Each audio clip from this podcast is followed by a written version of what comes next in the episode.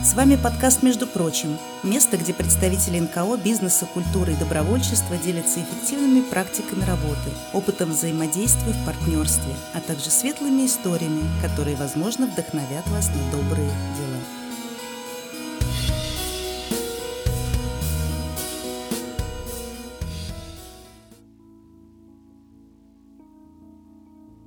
Добрый день, друзья! С вами Алексей Сухов и подкаст «Между прочим». Хочу вас поздравить с Новым годом. В прошлом эпизоде мы этого не сделали, потому что он выходил как запись с щедрого вторника, который мы проводили в декабре 2023 года. И вот, наконец-то, мы можем сказать друг другу привет. Сегодня у меня в гостях Данил Чудинов, специалист по работе с молодежью. Мы продолжаем эстафету, которую начали в прошлом эпизоде, говорить о молодежной политике и о том, как развивается молодежная политика в Санкт-Петербурге и в отдельных районах. С Новым годом! Привет! Всем привет, друзья! С Новым годом! Ну и как развивается политика молодежная в Московском районе. Мы в прошлом эпизоде с Владимиром Полянским поговорили на радио притяжение FM о том, как подростково-молодежные клубы развиваются в Невском районе, а я знаю, у вас даже по-другому они называются, да, да, на самом деле молодежная политика развивается очень хорошо, варюсь в самом ее эпицентре, и у нас немного разделилось это направление в самом районе, то есть у нас есть Дом молодежи и есть молодежный подростковый центр московский, вот в котором я работаю, и уже внутри него есть 20 подростково-молодежных клубов, вот как ПМК в Невском районе, вот у нас есть такие же, их 20 штук, и они разделены по всему району. И есть не только подростково-молодежные клубы, но и молодежное общественное пространство. Одно большое, в котором я как раз работаю, МОП на Звездный это что-то по типу, если сравнивать со взрослой жизнью и с бизнесом, коворкинг для молодых людей? На самом деле, да, в каких-то вот определенных условиях это и коворкинг, где-то это места, куда молодежь от 14 до 35 лет может просто прийти, заниматься любимым делом, где-то это отдельные секции, куда они могут прийти и заняться тем, чему там обучают, начиная от игры на гитаре, заканчивая какими-нибудь боевыми искусствами, художественной частью и прочими такими вопросами. И, естественно, везде есть коворкинг-зоны, где можно спокойно прийти и заниматься своими делами. Ну, я понимаю общие черты, что в Московском районе, что в Невском районе, что в других районах города, они общие, они одинаковые. Это центры, куда может молодой человек или девушка прийти и заниматься бесплатно на выбор теми вещами, теми направлениями, которые развивает в данном случае отдельный заведующий центра. Так, да?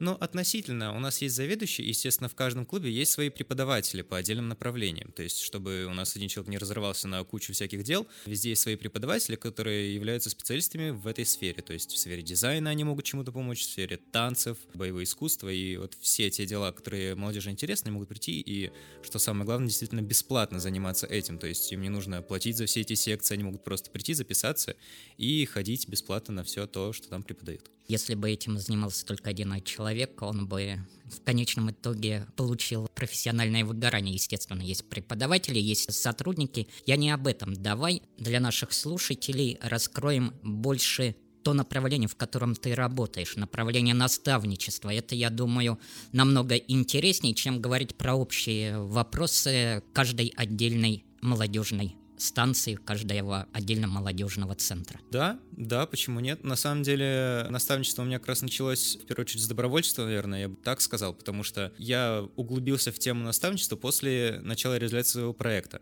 Вот, а он именно зародился в добровольческой сфере, в нашем добровольческом коллективе, в который я начал ходить в возрасте 15 лет. Вот, я и хотел спросить, ты теперь для молодежи наставник, но, скажем так, недалеко ушел от них по возрасту. Да, как тебе да.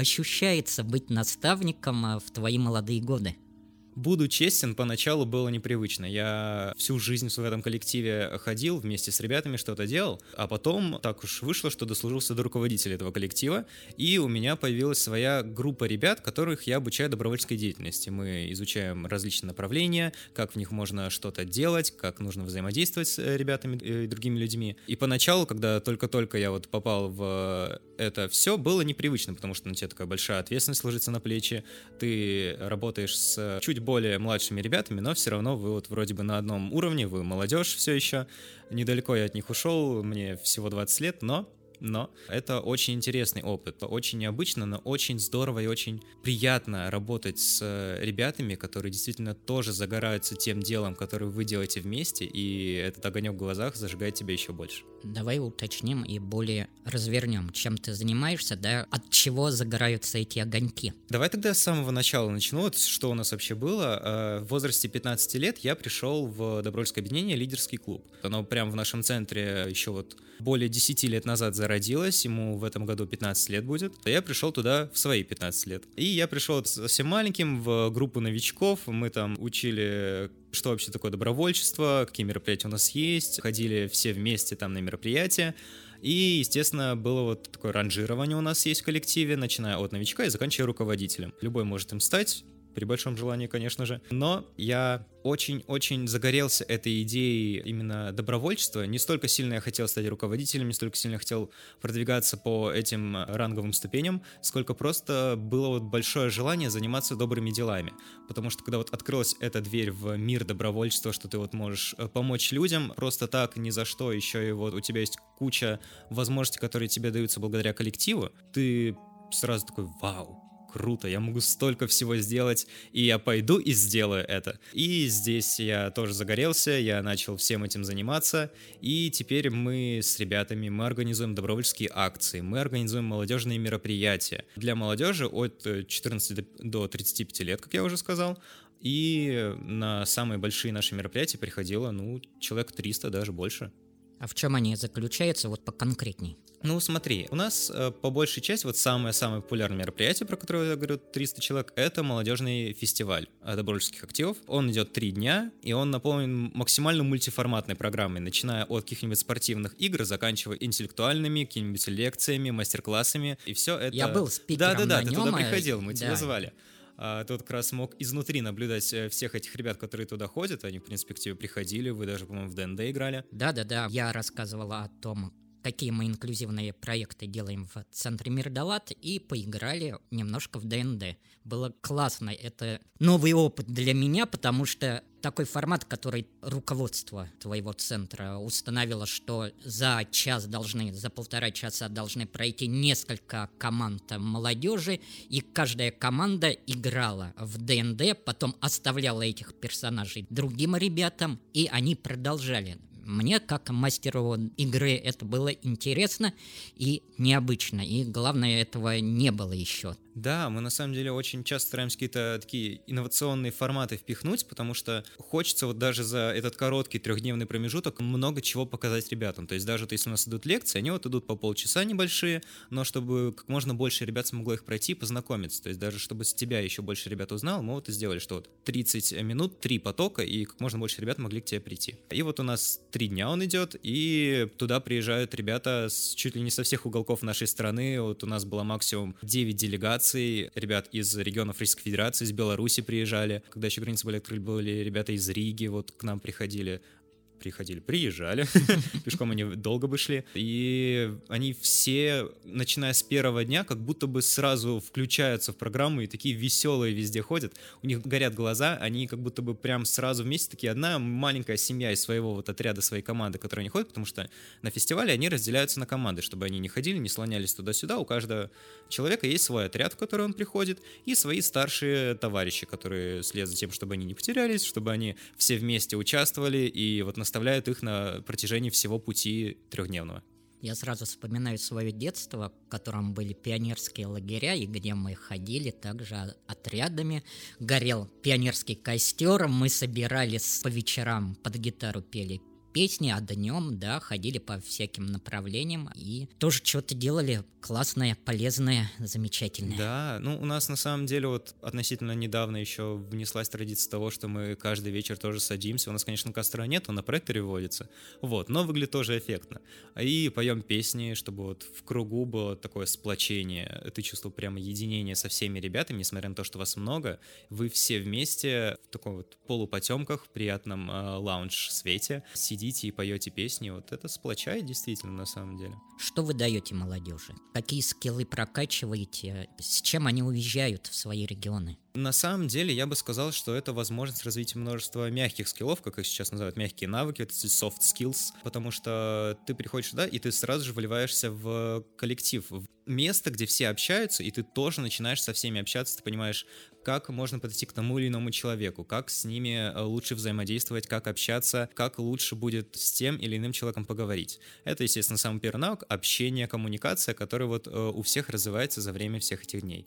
Естественно, они учатся чему-то новому. Есть мастер-классы по различным направлениям, когда ты даже что-то такое прикладное, что можешь прямо на месте использовать. Например, у нас был мастер-класс по съемке вертикальных роликов на смартфон, как сейчас ты делаешь. Поэтому... Ты меня поймал? Я поймал, потому что, ну, это наблюдательность, еще один soft skills, который можно развить. Очень многое можно. В первую очередь, это вот такие мягкие навыки. Очень много, почти все там задействуются. Общение, коммуникабельность, наблюдательность, эрудированность тоже там может прокачать, потому что интеллектуальные игры, естественно, ты узнаешь что-то новое. Времени, квизы. Не всегда ты знаешь ответы, но когда узнаешь, такой, вау, почему я этого не знал? Вроде просто. Примерно так это все проходит. Множество, множество навыков, потому что на самом деле добровольчество, оно открывает очень много возможностей для развития тебя.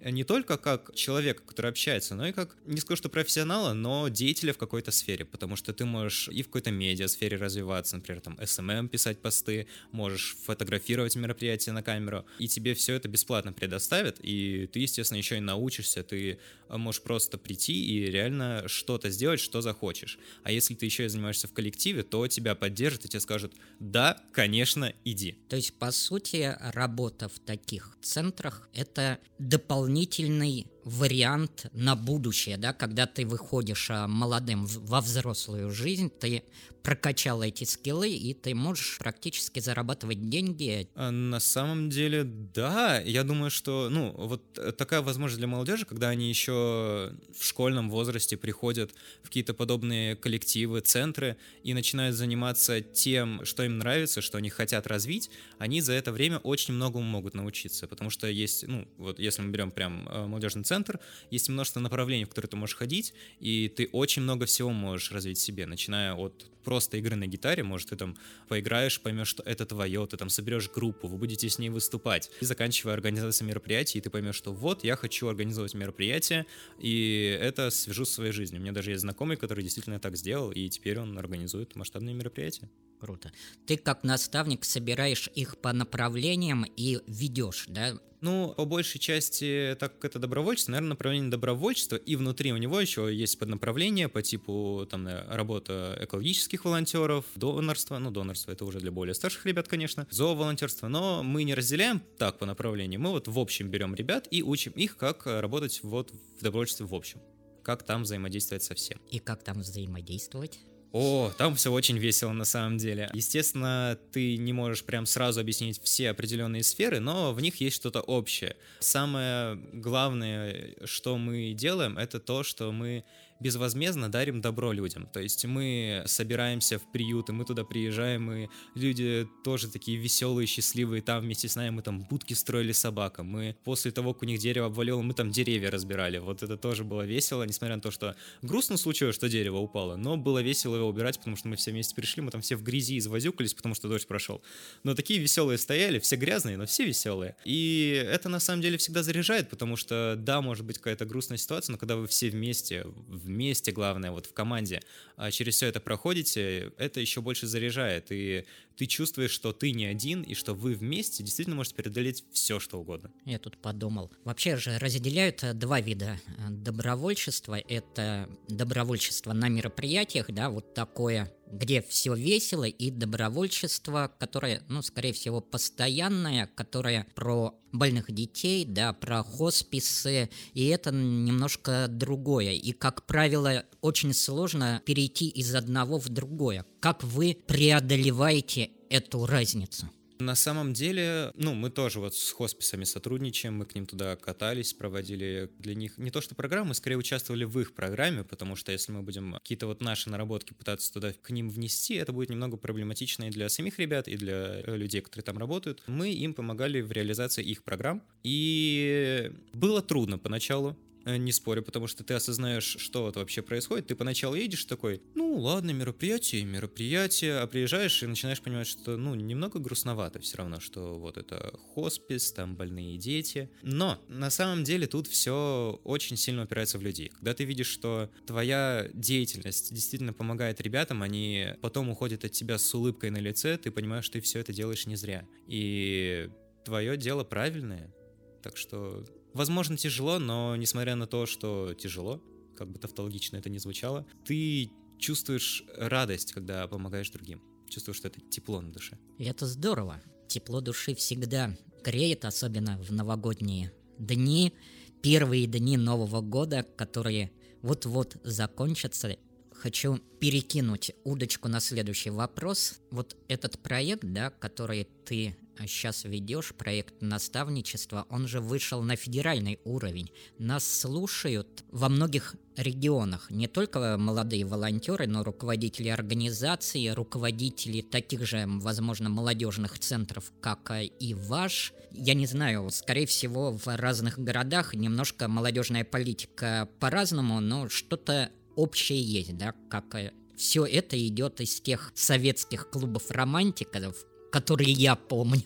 Скажи нашим слушателям, которые хотят, возможно, тоже выйти на федеральный уровень, прокачать свои скиллы, стать наставником или же реализовать похожий проект, как выйти на федеральный уровень, как защитить проект такого масштаба, как у тебя. По сути, это же районный проект, который вышел за рамки отдельного района.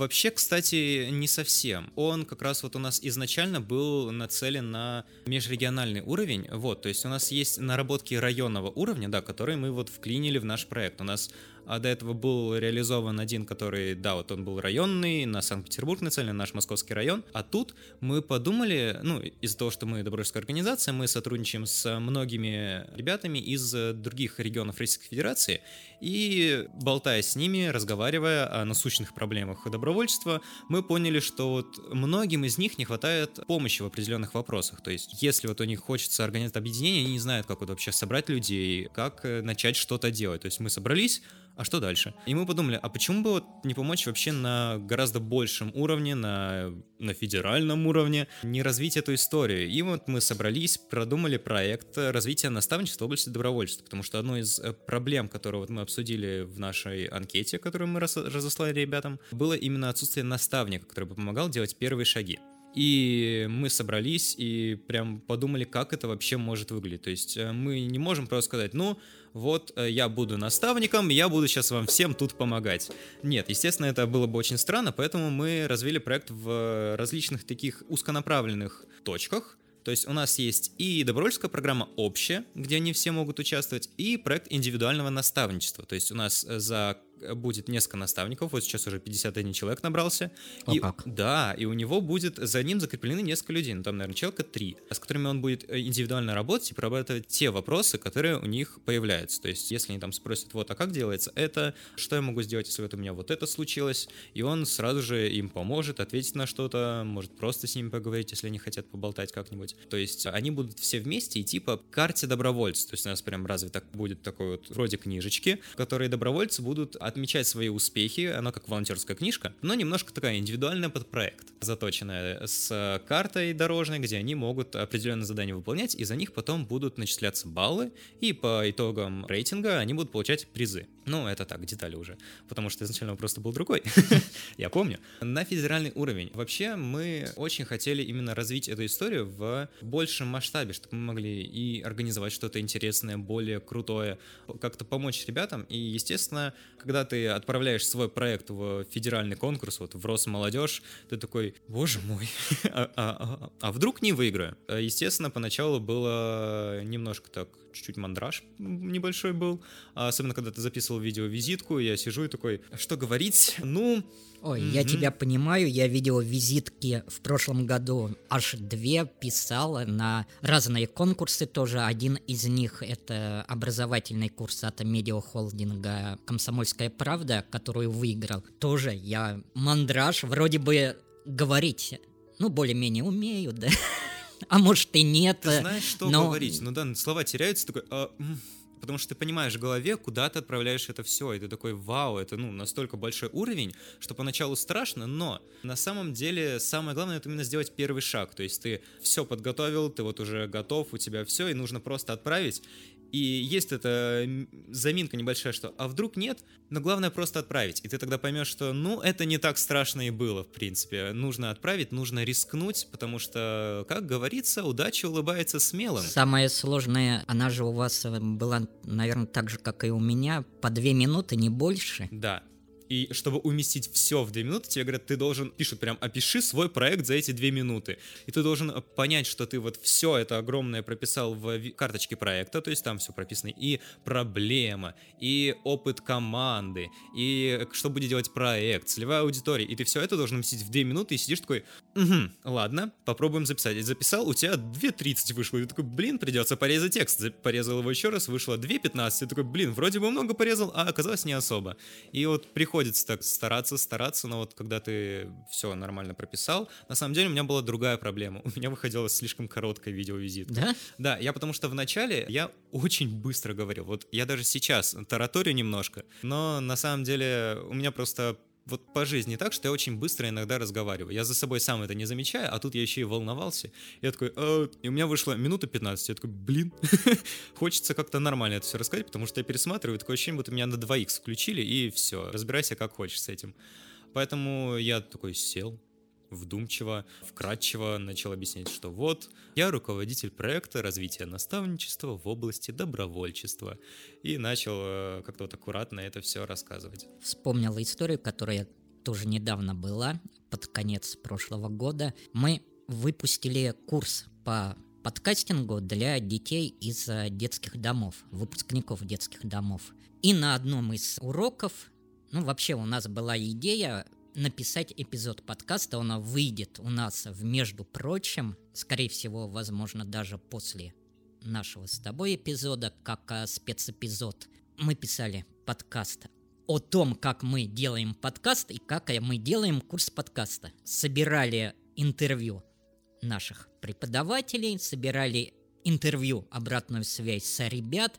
И вот мне звонит Анастасия Евграфова, наш ведущий подкаста, между прочим, прошлого сезона, и один из преподавателей этого курса и говорит, ну так, Алексей, у меня теперь есть 6 э, минут аудио от тебя и от Вадима, нашего преподавателя. Каждый из вас сделал по 3 минуты, и есть обратная связь. И теперь мне это все надо сделать в нормальный эпизод. А мы там тоже прочитали о том, как э, хорошо нам было, какие мы давали интересные фишки ребятам и вообще как э, происходил этап не только становления нашего курса, но и этап э, обучения ребят. И это тоже проговорено было быстро, за 6 минут. Я тебя понимаю в этом плане. Как резать, как монтировать и потом э, смотреть на конечный результат и думать, а не упустил ли ты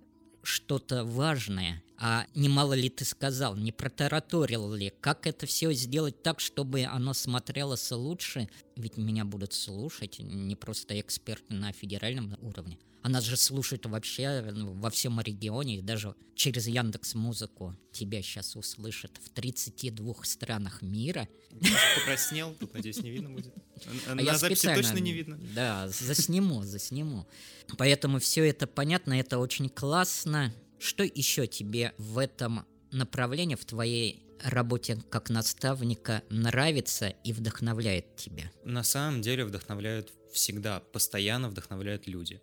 Потому что сам наставник, по сути, он должен быть таким человеком понимающим. Потому что, особенно если это наставник молодежи, молодежь э, сама по себе очень изменчива. Потому что ребята всегда хотят браться за что-то новое. Вот э, даже у меня, помню, в детстве было такое, что я увидел где-то что-то интересное, такой, все, я хочу этим заниматься теперь сто процентов. Буду делать спички, они крутые. ну, то есть это может быть какая-то прям маленькая идея, но она вот э, забьется себе в голову, и ты будешь вот прям ей следовать. И нужно вот именно понимать, нужно понимать ребят, с которыми ты работаешь, и быть с ними примерно на одной волне. Понятно, что ты не можешь всегда со всеми быть на одной волне, это как-то даже для очень крутого какого-нибудь наставника чересчур, но здорово, когда вы можете там вместе, несмотря на то, что каким-нибудь серьезным делом занимаетесь, вместе пошутить, вместе посмеяться, и вот найти какую-то связь, найти какой-то общий язык, и вдохновляет, когда ты видишь, что то, что ты делаешь, действительно откликается в людях внутри, и понимаешь, что им нравится. Ну, тебе проще находить эту общую ну, связь, да. потому что 20 лет, да, и я представил, как-то я нахожу эту связь в 44 года, так что не все потеряно. Но на одной волне, в принципе, ты понимаешь молодежь, понимаешь, что она хочет и куда смотрит. Да, ну, Куда сейчас деле... смотрит, кстати, молодежь? О, молодежь сейчас очень разносторонняя, то есть прям точного направления, куда она смотрит, вряд ли можно сказать, но молодежь, э, наверное, сейчас очень хочет развиваться. Вот, сейчас ведь у нас очень сильно развивается сама молодежная политика в России, и очень много возможностей для молодежи, и я, когда вот больше начал во всем этом вариться, начал вот в грантовых конкурсах участвовать, с проектом своим много где тоже участвую, и я начал понимать, что у нас ребята действительно настолько талантливые, они настолько много всего умеют делать, и настолько хотят проявить себя, проявить какие-то свои инициативы, как-то сделать что-то новое, что еще не существовало до них, или развить то, что имеется, это здорово. Ты начинаешь осознавать, что у нас настолько крутая молодежь, они столько всего умеют, и их ждет очень много. То есть вранье, что все сидят в гаджетах, в компьютерных играх и ничем не интересуются. Но определенно не все. Определенно не все. Ну, есть, конечно, наверняка люди, которым это не интересно. Понятно, такие везде найдутся. А, как бы мы ни говорили, что вот все сидят, все сидят в гаджетах, но не все сидят. Многие как раз наоборот очень хотят как-то себя проявлять, что-то делать, даже если это что-то простое, что-то небольшое, они все равно хотят развить себя. И вот у нас сейчас молодежь действительно идет по тому пути, как я считаю, что вот они идут на... Сейчас вообще эра саморазвития. Вот все гонятся за саморазвитием, все гонятся за продуктивностью, и молодежь тоже. Молодежь от этого не отстает. Она, наоборот, впереди планеты всей, и она сейчас еще больше, более продуктивная, чем э, многие. Поэтому... Ой, у меня практически есть курс про продуктивность, и я сам читаю, если открыть сейчас мою книжку записную, там э, много-много книг про продуктивность, а если открыть YouTube или другой О, видеохостинг, да. у меня там в рекомендациях, потому что постоянно это смотрю, я специально, ну, без этого невозможно. Я купила платный таск менеджера, который следит э, за списком дел. Но мне уже не хватало все держать в голове. Об да. этом можно говорить часами. Я бы, с другой стороны, кстати, сделал отдельный эпизод про продуктивность. Это в тренде, и ты подтверждаешь. И это, я думаю, было бы интересно и мне, и тебе, например, да, и всем нашим слушателям. Это на самом деле, я думаю, было бы очень полезно, потому что, ну, я как вообще пришел к тому, чтобы вообще начинать как-то вести учет дел, потому что я понял, что у меня в голове уже много чего не держится. Я раньше все в голове у меня держалось, я такой, так, хорошо, вот это есть, это есть, а потом дел стало еще больше, что-то еще появлялось, еще появлялось, еще появлялось, такой, может записать. Вот, и у меня планер появился, я веду планер, у меня там учет дел, что сегодня нужно сделать, что завтра, как перенести куда что, какие мероприятия намечены на ближайшие ближайший месяц. Вот у меня тоже планер, но он э, в электронном виде, потому что мне удобно сразу, когда я планшет открываю или же свой телефон, вижу весь список, он э, синхронизирован с календарем, видно, о, сегодня запись подкаста точно не надо планировать ничего на этот вечер. У меня, кстати, вечер. точно так же было. У меня вчера такой, у тебя завтра подкаст. И я такой, точно, у меня завтра подкаст. Вот. Я на самом деле сейчас тоже пробую в какую-то электронную версию перейти. Вот я там этот Notion установил себе, настраиваю. Я английского не знаю. Он на английском. Ну да. Это такая деталь небольшая. Но просто пробы. Правда, в печатном формате все равно привычно. Их много-много, можно попробовать и найти свой. Теперь моя цель в списке целей да, и планов на ближайшие 2-3 месяца найти классного спикера про по продуктивности, пригласить его в подкаст и сделать великолепный классный эпизод. Я его определенно послушаю. Супер, тогда, тогда точно начинаю поиски практически завтра. Вот это продуктивность на самом деле. Сразу с завтрашнего дня не будем ничего откладывать. Ну а зачем, да. Наш подкаст вернее наш эпизод новогодний, классный, такой зажигательный, подходит к завершению. Я хочу тебя попросить обратиться к нашим слушателям, но вначале на правах ведущего я обращусь к нашим слушателям. Попрошу вас, дорогие друзья, подписаться на наш подкаст, если вы еще не подписаны. Ну, то есть там, где вы сейчас нас слушаете, например, в Яндекс Музыке, в Google подкастах, в Apple подкастах, в Кастбоксе или в другом аудиоприложении, нажать колокольчик, нажать звездочку, плюсик, нажать, как в Яндекс Музыке, сердечко, потому что я знаю, нас, например, в Яндекс Музыке слушают больше двух тысяч слушателей ежегодно, а сердечки нажали, ну, дай бог, 80 человек. Это нас продвигает и позволяет людям узнать о нас и о наших спикерах, о наших классных, крутых э, гостях, поэтому поделитесь нашим подкастом со своими близкими. И еще под Новый год я хочу специальное поздравление сделать и выполнить обещание. У меня была история, я выезжал в Москву на обучение от э, группы НКО «Гарант», тоже лидерское обучение руководителей НКО, э, очно в Москве, и я ехал на классном поезде «Ночной экспресс». Это очень красивый поезд, ночной, Санкт-Петербург, Москва. Он весь такой черный, желтых звездах. И в нашем купе ехала девушка. Мы разговорились под вечер. И оказывается, эта девушка слушает наш подкаст. Это было так классно встретить просто человека, который слушает наш подкаст. Девушка из Калининграда Калининград. ехала из Питера в Москву, и наши Дороги пересеклись. Пути, пути да. да, дороги пересеклись в одной точке, в одном купе. Я заикнулся о том, что веду подкаст. Она показала Яндекс Музыку, и там этот подкаст наш, между прочим, у нее был. Дорогая попутчица, с Новым годом спасибо, я обещал тебе передать привет, классно, это реально энергию дает, и понимание, что вот настоящие люди, живые люди слушают, а не просто значочки в твоем плеере. Поэтому с удовольствием передаю привет, пожелания с Новым годом всем нашим слушателям, продуктивности в этом году и хороших, классных, добрых дел. И тебе слово тоже с пожеланиями. Ну да, давай я тоже что-нибудь приятное скажу. На самом деле хочу, во-первых, пожелать всем, всем в этом году счастья, удачи, любви, вот эти вот наши любимые пожелания, которые мы слышим каждый год, но в первую очередь э, будьте добрее, друзья, будьте добрее друг другу. Каждый из вас — это уникальная личность, которая определенно может добиться всего, чего захочет, стоит только пожелать. Поэтому я желаю вам добиться того, чего желаете вы, и, естественно, всего-всего самого наилучшего. Передаю привет друзьям, маме, Саше, всех люблю.